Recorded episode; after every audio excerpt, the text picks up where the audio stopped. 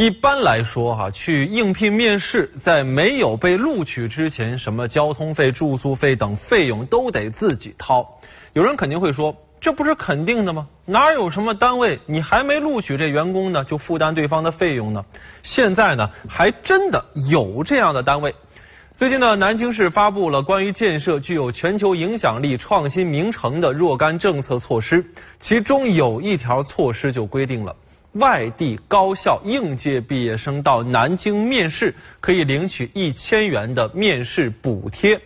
这呢也是国内首个对应对应届大学生提开出的一个面试补贴的城市。哎呀，看了这个新闻之后，就着实觉得自己毕业太早了啊！当初找工作都是自己在花钱，哪想到还能拿到对方的补贴呢？对于求职者来说呢，在全国各地到处跑的开支真的不小。再说了。刚毕业的大学生身上能有多少钱呢？有的时候算一算，去某个城市的交通啊、住宿啊、伙食费呀，这一算，应聘上的几率又不是特别大，算了，不去了。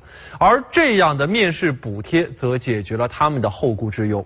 那么，怎么样才能领到这一千块钱的面试补贴呢？首先呢，申请者必须是南京市以外的全日制普通高校二零一八年应届毕业生，学历必须在本科以上，专科恐怕是不行了啊。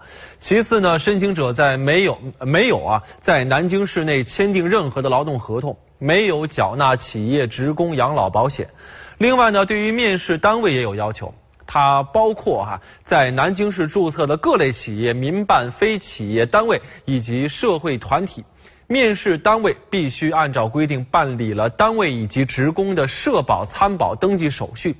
由于线上的网络申报系统还没有完全开发完毕哈，所以目前应届毕业生只能通过线下申报窗口进行人工申报。经过人社部门审核通过之后，面试补贴将会发放到申请人的我的南京电子钱包账户当中。最近几年来呢，很多城市推出了各种各样争夺人才的措施。今年三月六号，武汉市推出了大学生最低薪酬标准。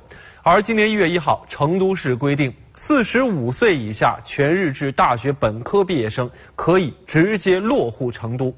这些措施标志着对于人才争夺进入到了一个新的阶段。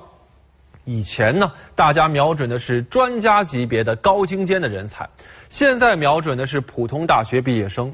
也就是说，现在争夺人才触及到了就业的主力军。对于这件事儿呢，咱们来看一下《新京报》是怎么说的。千元面试补贴显引才诚意。文中说到了，说过去一般呢只有部分企业给外地面试者提供交通补贴，如今呢政府加码补贴，毫无疑问，这更能直接的解决求职者面试的后顾之忧，降低求职的成本，也将会对社会的整体就业环境和人才环境产生实质性的影响啊。